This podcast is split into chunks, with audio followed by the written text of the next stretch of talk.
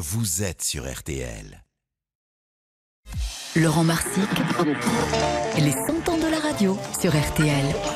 Et aujourd'hui, avec Laurent Marsic, on parle de la publicité à la radio, de véritables petites œuvres radiophoniques. À RTL, un petit garçon de 5 ans est devenu d'ailleurs la superstar d'une marque de savon. Laurent Marsic nous raconte. Difficile de dater avec précision l'apparition de la publicité à la radio, mais elle naît sans doute en même temps que le poste de radio. Le poste radio, la première radio privée, qui dès novembre 1922 va faire sa propre pub. Radio et phono réunis en un seul appareil, Radiola 426. Ce type de message va perdurer pendant quelques années. Radio Vitus, Radio LL, toutes ces radios se déclinent en poste TSF. Vous trouverez dans nos magasins et succursales les meilleurs postes de TSF et les stocks les plus complets en disques des grandes marques. Il faut attendre les années 30 et plus tard pour voir apparaître une autre forme de publicité, pour lequel on embauche parfois des stars de la chanson. Champion toute catégorie, Charles Trenet, ici pour une marque de thé. Messieurs, mesdames et vous, jeunes filles, si vous voulez vous bien porter, pas de santé, santé des familles, non pas de santé, santé. Là, transformant un de ses tubes en musique de pub pour de la margarine. Toute vraie maman n'a qu'un souci, c'est la santé de ses chers petits. Dans ce but, elle les nourrit. À la bonne margarine, a dit la bonne, bonne margarine a dit.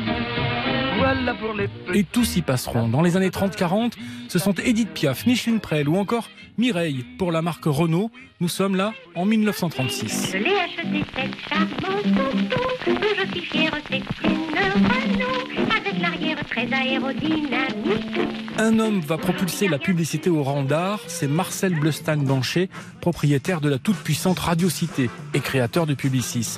Il a l'idée d'engager des écrivains comme Robert Desnos, Cantonine, la cantonine. Bol de Florine, la bol de Florine, la bonne tisane pour le foie. Astro, bonjour, monsieur Lévitan. Vous avez des meubles, vous avez ou le futur académicien Armand Salacrou, ou des jeunes talents comme Remo Forlani, futur monsieur cinéma d'RTL, tous jouent du stylo pour créer des textes qui seront mis en musique et se transformant en ritournelles inoubliables. Allez, allez, allez, allez chez votre coiffeur. La publicité qui offrira une gloire éphémère, mais gloire tout de même à un petit garçon, prénommé Rodolphe. Il a 5 ans quand il débute à la radio. Rodolphe est engagé pour une pub sous forme de feuilleton au profit d'un shampoing.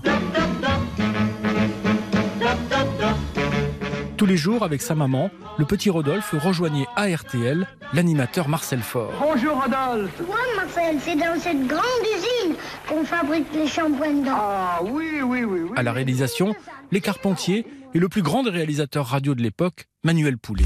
Je suis petit encore, mais je comprends beaucoup de choses. Rodolphe ne savait pas lire, il fallait donc lui faire répéter les répliques une par une, et il va devenir une star. Il servira même de modèle à des millions de mamans qui n'hésitaient pas à dire à leurs enfants Prenez donc exemple sur Rodolphe. Alors ma maman, aujourd'hui, je veux te dire, bonne fête. Bien des années plus tard, le petit Rodolphe deviendra chercheur d'or en Amérique du Sud. La publicité va définitivement se transformer dans les années 50. Exit le patronage, le spot de pub venait de naître. Lip, c'est l'heure. Celui qui aujourd'hui encore fait vivre des milliers de radios en France.